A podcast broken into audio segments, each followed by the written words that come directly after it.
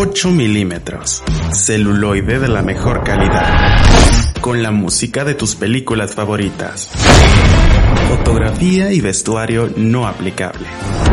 Y un montaje de lo más interesante, curioso, gracioso, impactante, ruidoso, confuso, emocionante y retorcido del cine. Esto es A cámara lenta. Acción.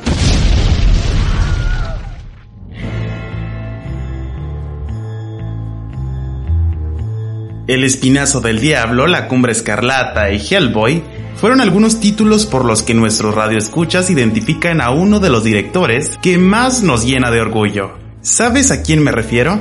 Te daré 10 segundos para que puedas pensar. 1, 2, 3, 4, 5, 6, 7, 8, 9, 10. Exacto. Te tardaste en responder, pero diste con la respuesta correcta. Estoy hablando de Guillermo del Toro. El director, guionista, productor y novelista mexicano multipremiado, ganador del premio de la Academia, nacido en la ciudad de Guadalajara el 9 de octubre de 1964. Comenzó a filmar en México desde adolescente cuando estaba en el Instituto de Ciencias en la ciudad de Guadalajara. Pasó 10 años en diseño de maquillaje y formó su propia compañía, Necropia, antes de poder ser el productor ejecutivo de su primer filme a los 21 años. Fue cofundador del Festival de Cine de Guadalajara y creó la compañía de producción Tequila Gang. Me gustaría decirte que en la historia del cine Guillermo del Toro es uno de los pocos directores que también son expertos en maquillaje y efectos especiales, característica que ha dotado a su obra de una estética única influenciada en gran medida y en la mayoría de sus trabajos por el steampunk estilo bautizado así desde 1980, que consiste básicamente en la idea de mezclar elementos propios de la revolución industrial en un futuro donde mantuvieron siempre relevancia sus invenciones, pero a su vez con una estética victoriana generalmente. Todo ello posicionado en un ambiente completamente futurista y ucrónico. Es difícil de entender, pero para muestra de ello puedes recurrir a la cinta Hellboy. Solo bastará que recuerdes la idea anterior e identifiques cada uno de los elementos en la película. Guillermo del Toro es reconocido por numerosas cintas con estatus de culto. Sin embargo, las tres películas más exitosas del mexicano son El laberinto del fauno, El espinazo del diablo y La forma del agua. Su trabajo en esta última le valió el premio de la Academia por Mejor Dirección, como producción a otros tres premios más y un total de 12 nominaciones.